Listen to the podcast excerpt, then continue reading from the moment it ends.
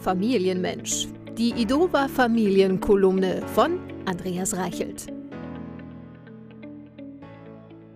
Als Vater ist man leidgeplagt. Männerschnupfen legt zuweilen den ganzen Organismus lahm, die Midlife Crisis teils ein ganzes Jahrzehnt. Doch am schlimmsten sind die Schmerzen bei unerwartetem Schneefall, denn noch nie gab es einen Vater, der bei Neuschnee nicht sofort an eine Schneeballschlacht dachte. Nie. Im Jahr 2023 lief dieser Prozess besonders hinterhältig ab.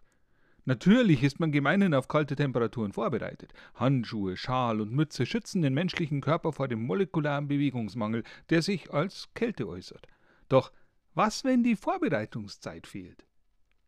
Noch vor wenigen Tagen mit dem T-Shirt im Hof Basketball gespielt, werfen die Wolken unvermittelt den ganzen Hof mit schwerem Schnee voll. Babschnee, wie wir sagen. Doch auch dies ist noch tragbar und intellektuell zu verstoffwechseln. Dass aber in einer Verkettung besonderer Umstände erst der Strom ausfällt und den Computer lahmlegt, dann die dumme Idee des Schneeräumens mit der Hand in den Kopf des Mannes transferiert wird und schließlich genau zu diesem Zeitpunkt die Kinder verspätet von der Schule heimkommen, das ist schon fast ein Anschlag. Natürlich muss der Babschnee zu einem entsprechenden Ball geformt mit heroischer Stärke Richtung Kinder abgefeuert werden. Und weil der Papa nicht mehr der Jüngste ist, trifft er die Kids nicht gleich. Also muss die Schneeballschlacht natürlich fortgesetzt werden. Wo der Vater Schmerz herrührt?